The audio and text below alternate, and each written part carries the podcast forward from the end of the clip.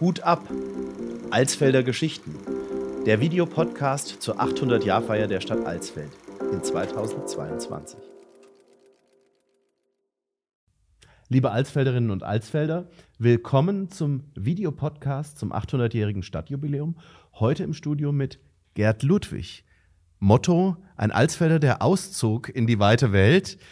Gerd Ludwig, weltbekannter Fotograf, nicht zuletzt bei National Geographic, gebürtiger Alsfelder, heute wohnhaft in Los Angeles. Herzlich willkommen. Wohnhaft in Los Angeles und in Alsfeld. Ah, ja. sehr gut.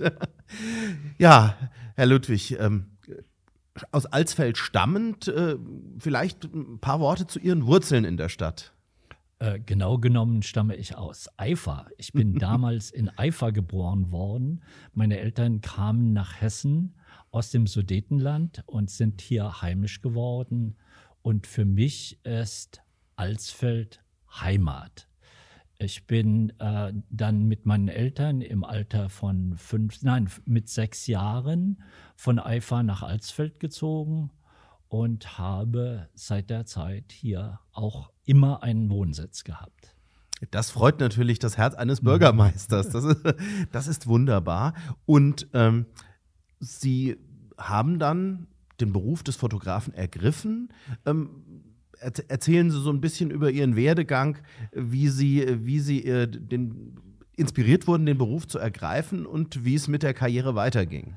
Ähm, da muss ich dann ganz von vorne anfangen. Zunächst habe ich mal hier in Alsfeld äh, am Albert-Schweitzer-Gymnasium das Abitur gemacht und habe dann anschließend sofort, ohne äh, bei der Bundeswehr gewesen zu sein, angefangen zu studieren.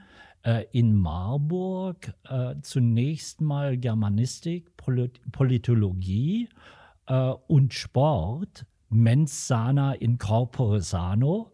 Äh, aber nach drei Semestern habe ich es geschmissen. Äh, die äh, Politologen waren mir zu intellektuell und die Sportler nicht intellektuell genug.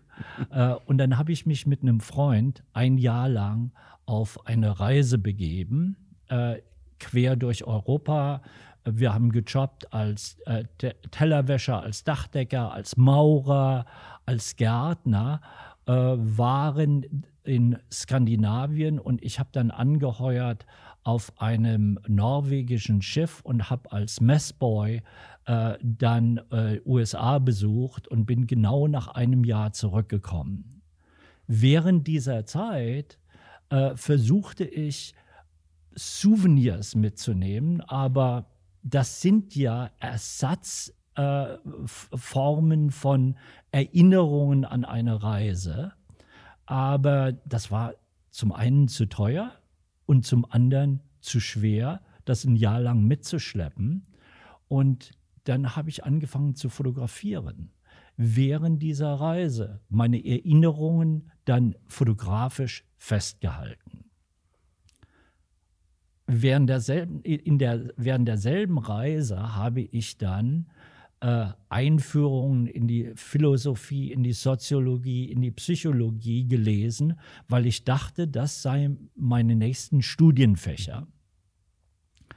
Äh, während ich aber fotografiert habe, habe ich gemerkt, das macht mir so viel Spaß. Warum machst du mit deinem Leben nicht das, was dir wirklich Spaß macht?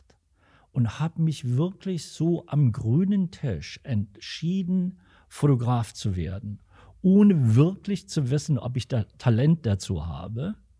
Äh, bin zurückgekommen nach Deutschland, habe ein fotografisches Praktikum in Gießen gemacht, äh, um mir die Grundbegriffe äh, der Fotografie, die Technik äh, anzueignen und habe dann äh, Fotografie studiert in Essen. Ah ja. Und ähm, dann äh, hat sie ja, wie der Titel unseres Gesprächs sagt, der Weg weiter in die Welt geführt, wobei die Inspiration ja auch schon im Prinzip ähm, bei ihrer äh, Reise um die Welt letztlich kam. Ähm, wo führte sie dann die erste internationale Station hin? Also erstmal Essen, muss ich dazu sagen, habe ich wahnsinnig Glück gehabt, ohne dass ich es wirklich wusste, war damals die Ausbildungsstätte in Deutschland, ja in ganz Europa für Bildjournalisten. Viele meiner ehemaligen äh, Studienkollegen haben dann später für Geo und für internationale Zeitschriften gearbeitet. Ähm, ich wusste das gar nicht, als ich mich dort beworben habe. Äh, ich habe dort nach dem Abschluss des Studiums mit Kollegen eine Agentur gegründet. Das war die erste deutsche Agentur, die im Fotografenbesitz war. Äh, Visum der Name der Agentur äh, war ein Anklang an die weltweit bekannteste Agentur Magnum in den USA, die ebenfalls in Fotografenbesitz war. In Deutschland gab es das damals noch nicht.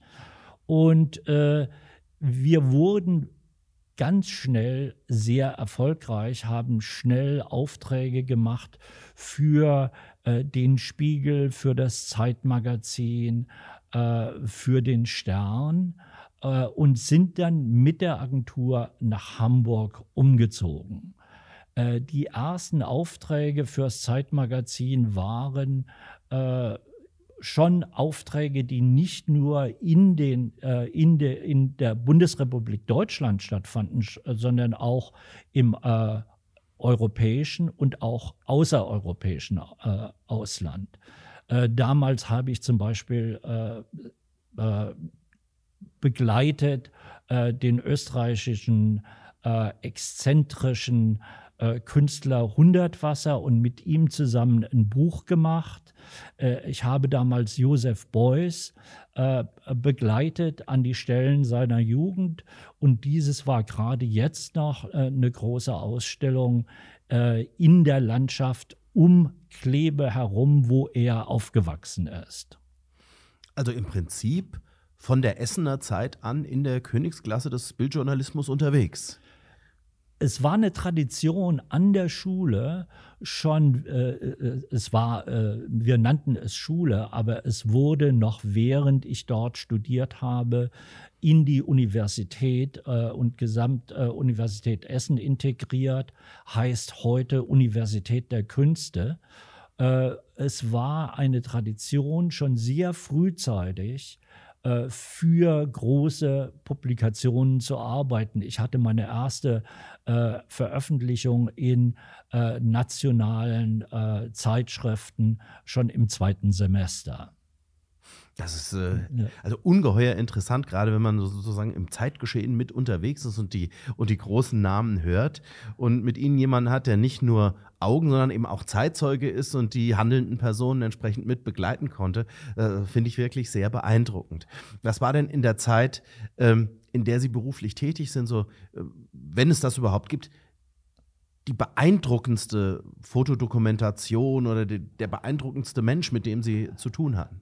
Es gibt immer wieder äh, Phasen oder bestimmte Jahre, in denen es äh, prägende Momente gab, die mir in Erinnerung geblieben sind. In der Frühzeit war es zum Beispiel, dass ich Helmut Schmidt äh, äh in, im Kanzlerflugzeug als einer von zwei Fotografen auf, eine, äh, auf Staat, einen Staatsbesuch in die Türkei und nach Saudi-Arabien begleitet habe. Das war schon äh, zwei oder drei Jahre nach Beendigung des Studiums. Ähm, danach kamen die ersten großen Reportagen für äh, das Zeitmagazin, wie die schon erwähnten äh, Künstler Hundertwasser und Josef Beuys, äh, aber auch andere in, im späteren Zeit, zu einem späteren Zeitraum dann die großen Reportagen für Geo, darunter auch eine Geschichte über Alsfeld, äh, die in Geo erschienen ist. Und dann nach dem Umzug in die USA habe ich mich im Wesentlichen auf Umweltthemen und auf den Bereich der ehemaligen Sowjetunion konzentriert. Und diese beiden kommen zusammen in Tschernobyl äh, äh, oder Tschernobyl, wie man auf Deutsch wohl sagt. Äh, und äh, ich glaube, das ist auch meine bekannteste Arbeit. Ich war tiefer im Reaktor in Tschernobyl als je ein äh, westlicher äh, Fotograf es war. Ja, das gibt es als App, glaube ich, auch. Ähm, das gab ich, es hab ich mir als runtergeladen. App. Das gab es Äh, jetzt sehr, sehr es nicht, beeindruckend. nicht mehr äh, äh, als Update, aber es gibt es auch als Buch. Es liegt hier neben Ah. mir. Und dieses hier äh, mit einem Vorwort von Gorbatschow, einem Essay von Gorbatschow. Ich wollte eigentlich schon immer mal meinen Namen größer auf dem Buchrücken haben als den vom Gor von Gorbatschow. Und äh, außerdem mit Zitaten von Svetlana Alexejewitsch, äh, auch eine Nobelpreisträgerin. Äh, und das ist wahrscheinlich die äh, wirklich äh, äh, die Arbeit, für die ich wohl am bekanntesten bin. Ja, ja. Ähm, Das Erleben in Tschernobyl, macht das was mit einem, wenn man diesen Ort besucht? Ähm, ja, ähm, die, dieser, dieser Schrecken, dieses Grauen lässt einen nicht mehr los. Das äh, ist äh, mein erster Eindruck, äh, postapokalyptische Welt. Äh, äh, verlassene Dörfer, äh, wo sich die Natur, die Dörfer, die Häuser, die Straßen zurückerobert oder auch in der Stadt Pripyat, wo äh, in den Räumen alles zurückgelassen wurde, von Kindern, die Puppen, äh, äh, Haushaltsgeräte und ähnliches. Äh, und gleichzeitig auch das Wissen darum, äh, dass die Umgegend so verstrahlt ist, wie ein Wissenschaftler mir gesagt hat, äh, es gibt kleine Bereiche in der Zone, wo man einen Zaun um diese Bereiche äh, mach, äh, errichten sollte mit einem Schild nicht geeignet für menschliche Zivilisation für 24.000 Jahre. Mhm. Mhm. Das ist beileibe nicht die ganze Zone, aber es sind ein paar Bereiche, die so hoch verstrahlt sind. Ja, es gab ja auch eine, vor einigen Jahren äh, eine, eine, eine, ja, als Unterhaltungsfernsehen produzierte, äh, ge- ge- gespielte Serie, die, die, die jetzt so in, in dem zeitlichen Abstand, das sind ja nun auch schon ähm, bald nein, über 30 Jahre, ähm, das Ganze nochmal auch äh, szenisch in Erinnerung ruft. Ich habe das als Kind nur in den Nachrichten verfolgt und äh, wenn man sich so ein bisschen reindenkt, auch in die Situation, wenn auch diese, diese Graphitbrocken aus dem Reaktor selber vor Ort liegen und keiner, der die sieht, weiß zunächst, was das ist. Also, wie Sie schon sagen, eine apokalyptische Vorstellung. Ja. Ähm, diese Serie ist wirklich ganz getreu dem Original, äh, den Originalereignissen gefilmt.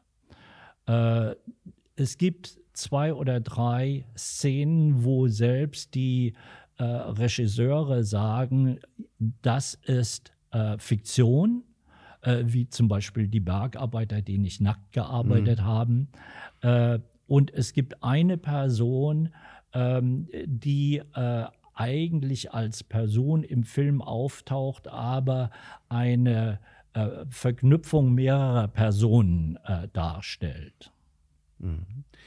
Sie hatten ja schon erwähnt, eine Ihrer Arbeiten für das Magazin Geo beschäftigt, beschäftigte sich auch mit Alsfeld. Vor dem Hintergrund Tschernobyl, großen zeitgeschichtlichen Größen in Kunst und Politik der Zeit. Ähm, Alsfeld erscheint dagegen klein. Wie kam es dazu, dass nun Geo über Sie Alsfeld thematisierte und das auch schon in den 80er Jahren? Ja, äh, es war zu einem Zeitpunkt, als ich gerade nach New York äh, äh, umgezogen bin von Hamburg, wo ich im Anschluss an Essen gelebt hatte. Ähm, und bin in der Geo-Redaktion nach wie vor ein- und ausgegangen bei meinen Deutschlandbesuchen.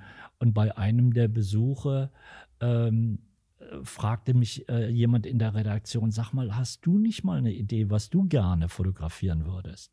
Na, und dann habe ich gesagt, ja, Alsfeld. Und die Gegenfrage war, wer ist das denn? und dann habe ich äh, der Geo-Redaktion klargemacht, ihr macht immer Geschichten über äh, Großstädte in der ganzen Welt, New York, äh, ähm, Rio de Janeiro, äh, Stuttgart oder ähnliches. Äh, aber deutsche Provinz kommt bei euch nicht vor. Und ich habe dann äh, sie wirklich dazu bewegen können, eine Geschichte über Alsfeld zu machen. Als Redakteur wurde ausgesucht Peter Matthias Gäde, weil der ursprünglich aus Hamburg kam. Äh, und äh, Kassel, doch.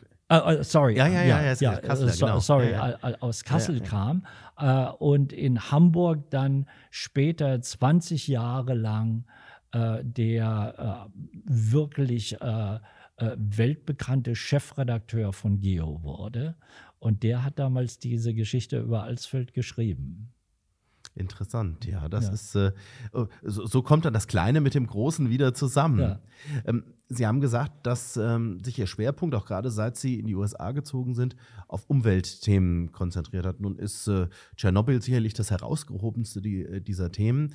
Ähm, gerade die USA werden ja, je nachdem, was man beobachtet und mit wem man spricht, Sie leben jetzt in Kalifornien, als zunehmend umweltbewusst aber in weiten Teilen auch noch ignorant dargestellt. Was erleben Sie und ähm, äh, welchen Beitrag können Sie mit Ihrer Arbeit in diesem Bereich leisten?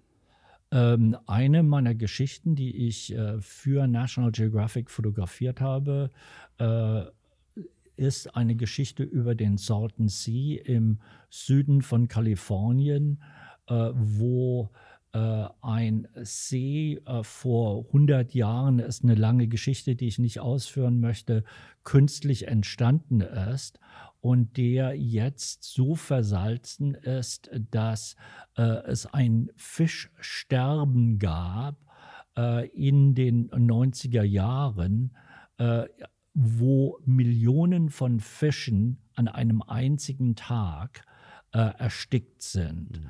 Also es gibt punktuell in den USA auch große Umweltprobleme, aber äh, ich glaube, man kann es nicht pauschal sagen, ein Land ist besser als das andere. Wir produzieren wahnsinnig viel äh, Abgase durch Autos. Auf der anderen Seite ist die Mülltrennung in den USA früher da gewesen, zumindest nach meiner Erfahrung, als es hier war. Also es ist sehr unterschiedlich. Ja, also ein, einfach auch ein interessanter Einblick. Ich glaube, auch in den USA sind je nach Bundesstaat ja die Kulturen auch sehr, sehr unterschiedlich. Ja, Kalifornien äh, ist ja immer sehr avantgardistisch, was gerade was gerade Themen auch der Nachhaltigkeit angeht. Und äh, vielleicht kann man politisch vermuten, jetzt wo ähm, auch äh, die amerikanische Regierung das Thema neu oder wiederentdeckt hat, man möglicherweise äh, selbst den Europäern was vormacht bei, beim Thema Nachhaltigkeit. Ja, wenn denn der Spuk nicht zurückkommt. Gut, das, äh, das wird man sehen und am ja. Ende wird der amerikanische Wähler vor dem Hintergrund des äh, auch für viele Amerikaner doch sehr exzentrischen Wahlrechts entscheiden. Äh, ja, ich, ich glaube nicht, dass das Wahlrecht wirklich so exzentrisch ist. Es ist leider äh, denn ich wähle unheimlich oft in den USA. Also es gibt Vorwahlen, es gibt immer wieder Wahlen zwischendurch und die Wahlzettel sind viel äh, länger und größer. Es wird über äh, Themen abgestimmt. Äh, also das ist ja nicht nur so wie hier in, in Deutschland wählt man eigentlich weniger das, das stimmt. Seltener.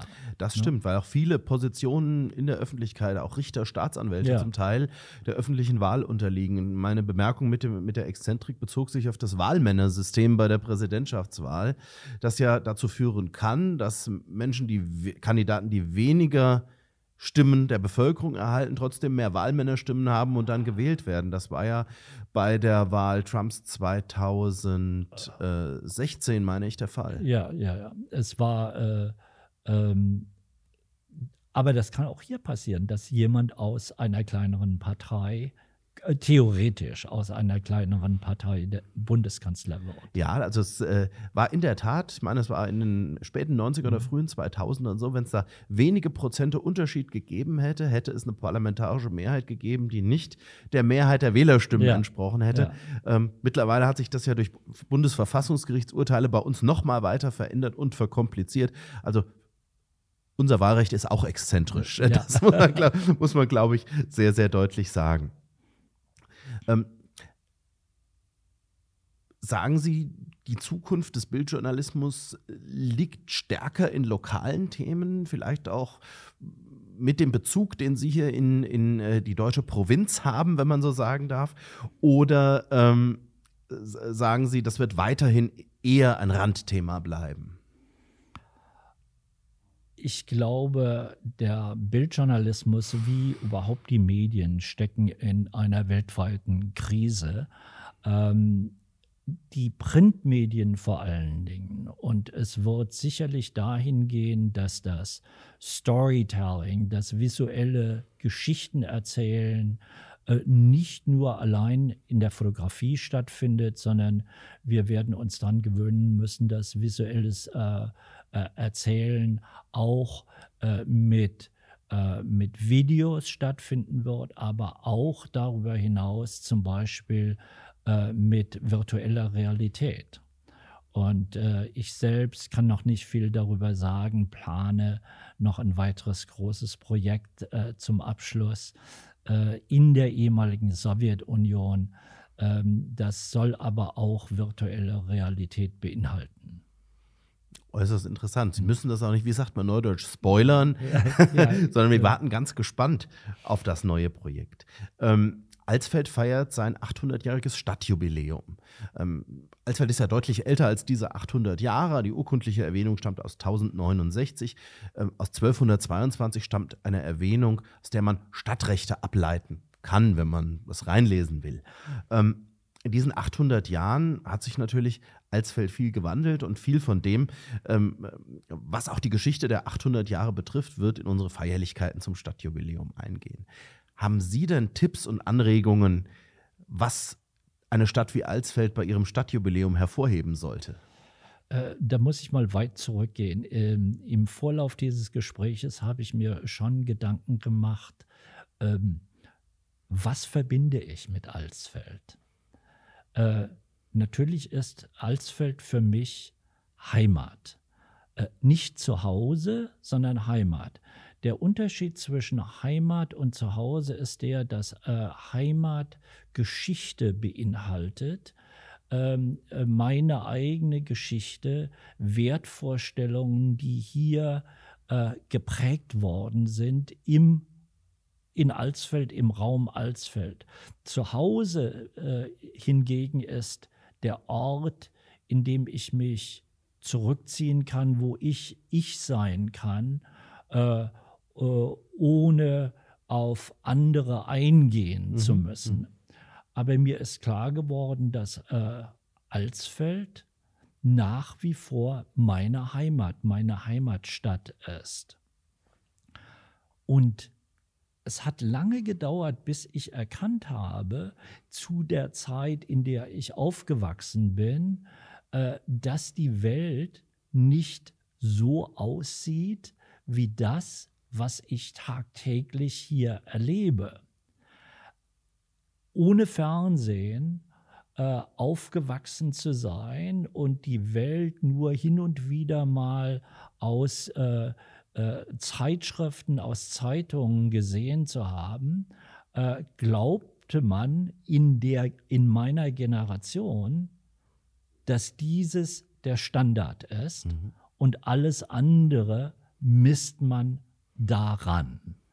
Ähm, in der heutigen Zeit ist es anders. Junge Leute äh, wachsen mit, äh, ständig mit Bildern äh, ferner Länder auf. Und ich habe erst spät erlebt, wie ungewöhnlich schön diese Heimatstadt ist. Äh, und was ich mit Alsfeld verbinde, ist die Architektur, ist äh, die oberhessische Landschaft, ist der Salzekuchen, äh, sind äh, lokale äh, Spezialitäten.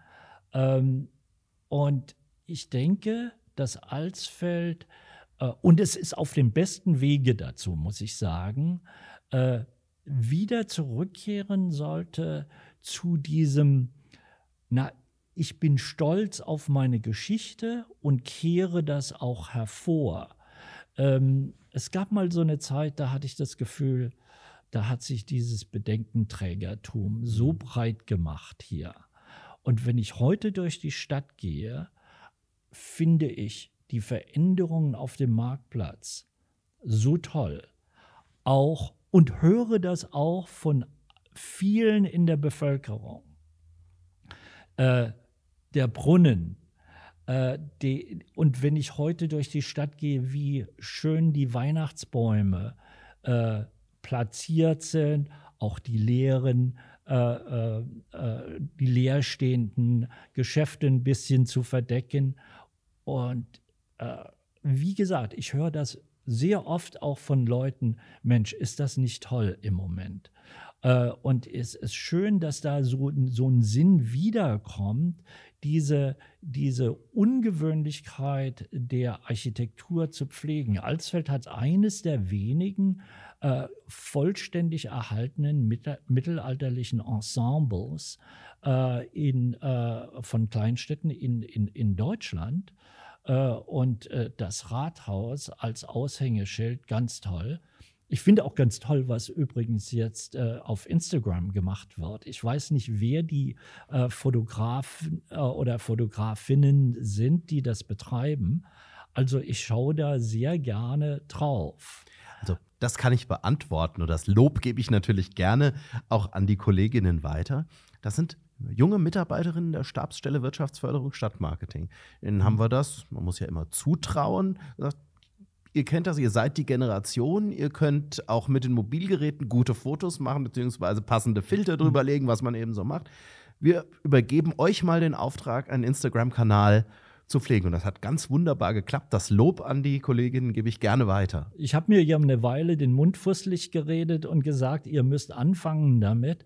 Und jetzt, wo äh, es äh, wirklich läuft, äh, schaue ich da gerne drauf und finde das ganz faszinierend, was sie da betreiben. Wirklich ganz toll. Vielen Dank Ja. für das Lob. Wie gesagt, das ist äh, immer ein Zusammenwirken. Ähm, Gerade, wie Sie gesagt haben, es war ja so eine Zeit, wo Alsfeld drohte, in Re Resignation zu versinken und dieses Mhm. Ringen aus Resignation Aufbruch zu erzeugen. Ja. Das schafft kein Mensch allein, das Ja. schafft man im Team und das schafft man mit guten Ideen und die Kolleginnen und Kollegen in der Stadtverwaltung, die da auch ordentlich mitarbeiten. An die gebe ich das Lob gerne weiter. Äh, was mir noch fehlt, ist in Alsfeld, dass man Touristen wirklich abholt, im Kopf abholt.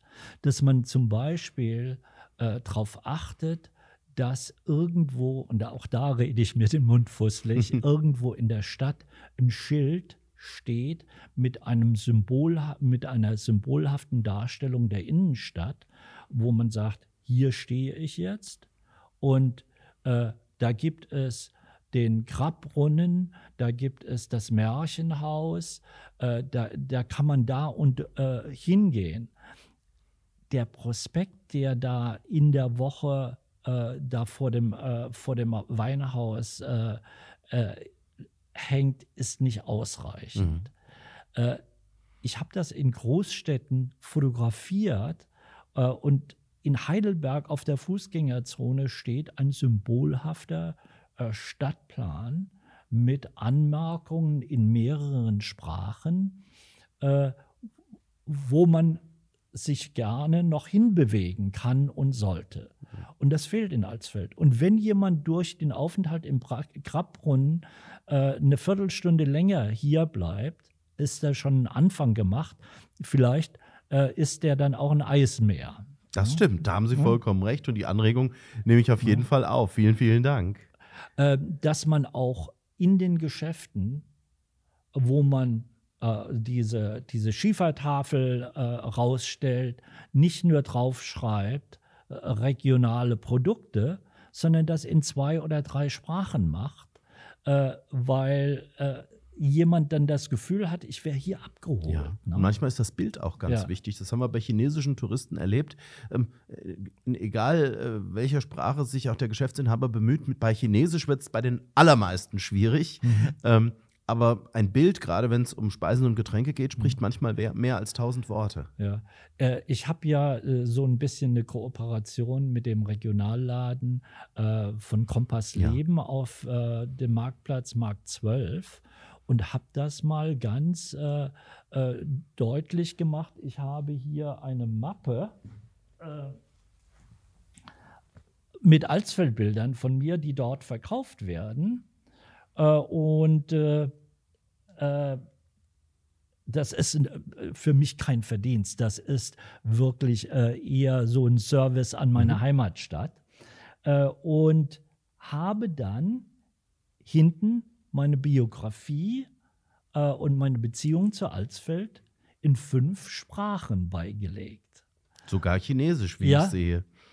Und Sehr zwar gut. ist das nicht so ein Chinesisch, das äh, so ein, so ein ähm, äh, Gebrauchsanleitungschinesisch ist, sondern ich habe das wirklich äh, professionell übersetzen lassen. Ah ja. ja. Sehr gut. Das halten wir mal in die Kamera. So sieht es aus. Regionalladen Mark 12 dürfte den meisten Zusehern ohnehin bekannt sein. Ja. Es hat sich ja zu einer schönen Regionalmarke auch entwickelt. Ja, finde ich auch. Ja. Finde ich auch. Herr Ludwig, vielen, vielen Dank für die Einblicke in Ihr Leben, in Ihr Wirken, aber auch für die Gedanken rund um Ihre Heimat, rund um Alsfeld. Ich danke Ihnen. Schön, dass Sie, schön, dass Sie heute alles hier Gute waren. für das nächste Jahr. Vielen, vielen Dank. Liebe Zuschauerinnen und Zuschauer, auch vielen Dank, dass Sie wieder mit dabei waren. Machen Sie es gut und auf bald. Hut ab! Alsfelder Geschichten. Der Videopodcast zur 800-Jahrfeier der Stadt Alsfeld in 2022.